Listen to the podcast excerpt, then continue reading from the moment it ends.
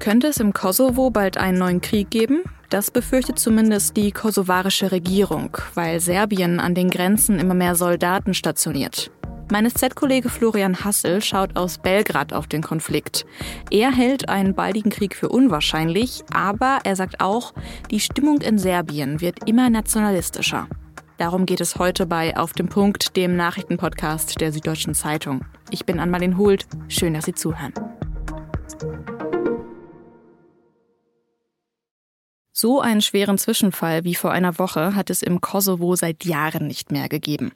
Im Norden der Region, da hat eine schwer bewaffnete serbische Kommandotruppe auf Polizisten geschossen.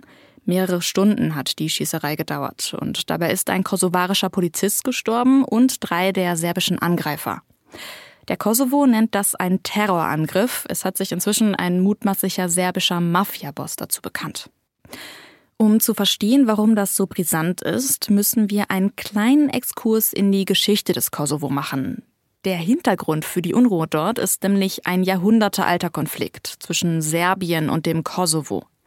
Die Region Kosovo, die war nämlich mal eine serbische Provinz. Es leben viele ethnische Albaner hier. Viele von ihnen sind Muslime. Und zwischen den Kosovo-Albanern und den Serben gab es mehrere Kriege, besonders in den 90er Jahren. Seit 2008 ist der Kosovo unabhängig, aber es gibt mit Serbien immer wieder Gebietsstreitigkeiten. Serbien und auch andere Staaten, zum Beispiel Russland und China, erkennen die Unabhängigkeit des Kosovo auch weiterhin nicht an. Deshalb hat die Schießerei letzte Woche viele Regierungen alarmiert, denn dahinter steckt eben die Angst, dass der Konflikt jetzt wieder eskalieren könnte. Der Kosovo wirft nämlich Serbien vor, hinter dem Angriff zu stecken und er warnt davor, dass Serbien einen neuen Krieg vorbereiten könnte.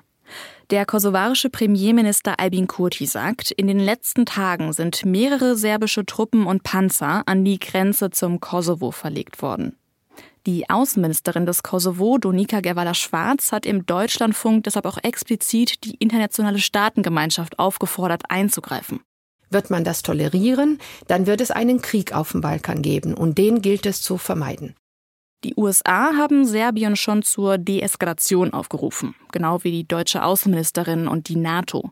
Mit dem SZ-Korrespondenten Florian Hassel habe ich darüber gesprochen, wie angespannt die Lage tatsächlich ist. Herr Hassel, Ihr Büro liegt in der serbischen Hauptstadt Belgrad. Was haben Sie denn in den letzten Tagen mitbekommen? Wie wird der Angriff dieser Kommandotruppe im Kosovo in Serbien wahrgenommen?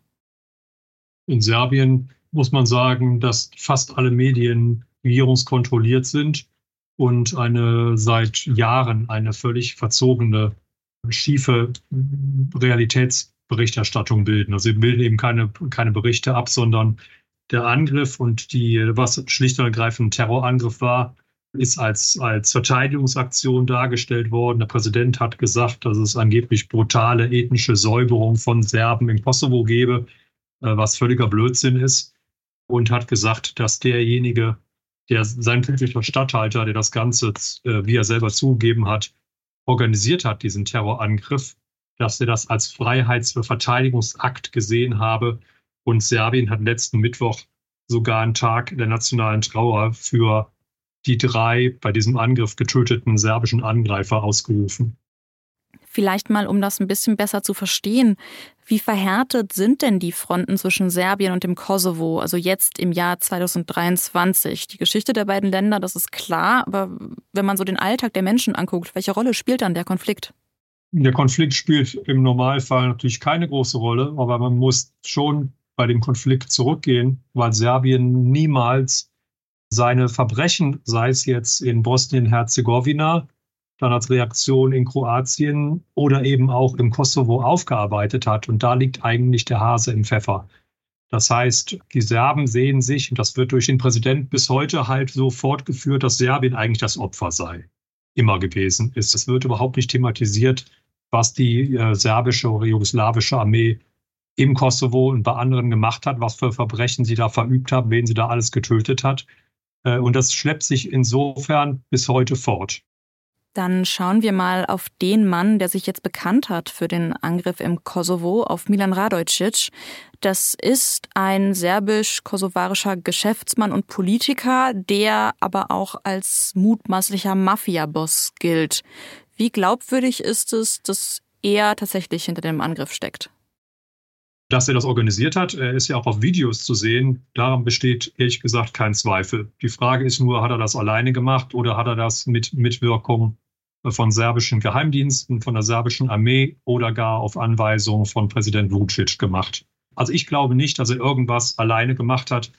Das Waffenarsenal, was die Kosovaren auch vorgeführt haben, das sind teilweise Waffen, die man eben auch nur als Regierungsbehörde, als Militär bekommt.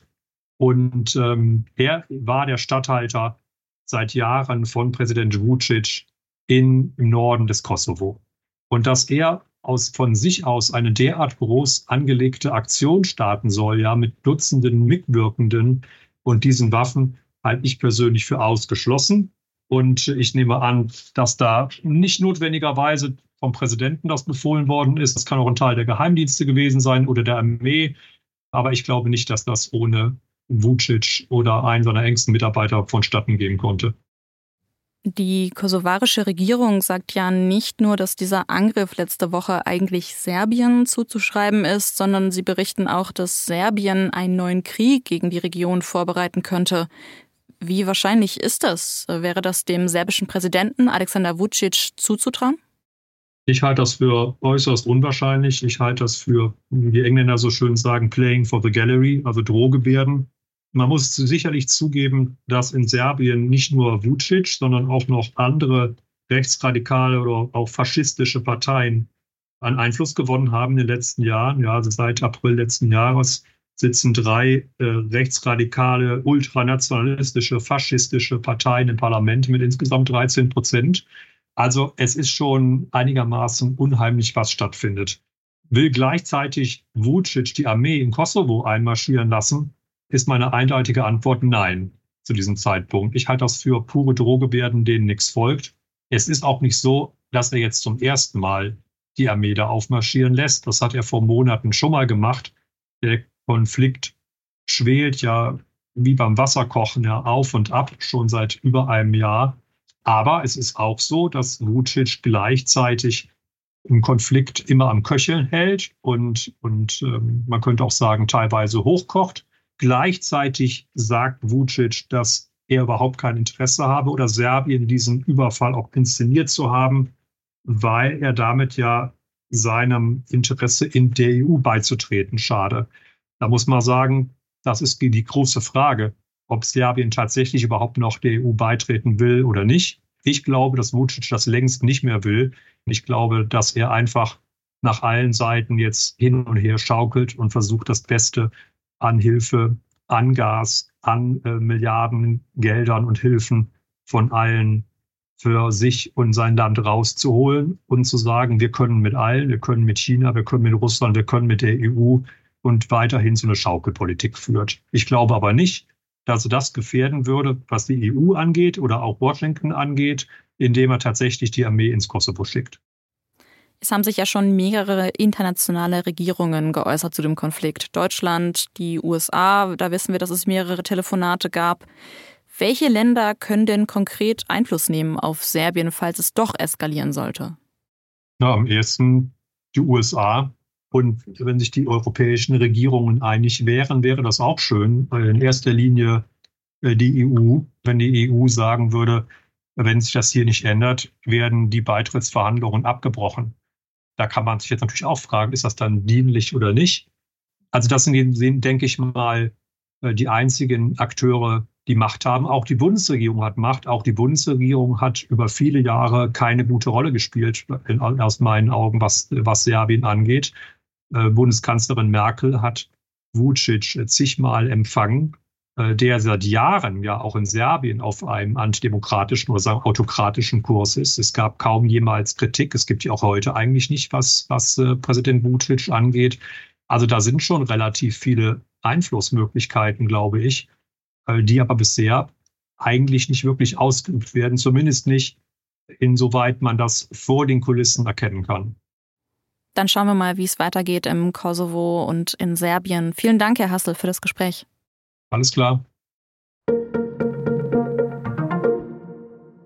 In dieser Woche ist Nobelpreiswoche. Das heißt, jeden Tag werden Preisträgerinnen und Preisträger für eine andere Kategorie verkündet. Und traditionell macht dabei immer der Medizin-Nobelpreis den Anfang.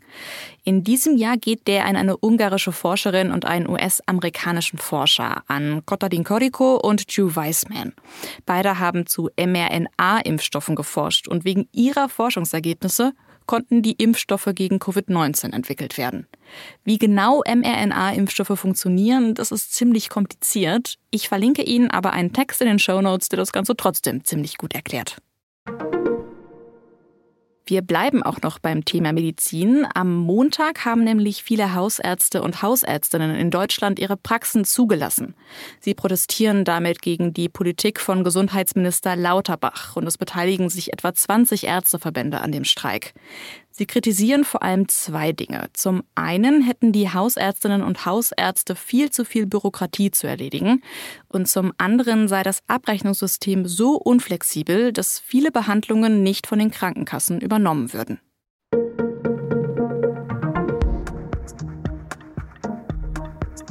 In den letzten Wochen wird in Deutschland viel über das Thema Migration diskutiert. Wir haben auch bei Auf den Punkt mehrmals darüber gesprochen.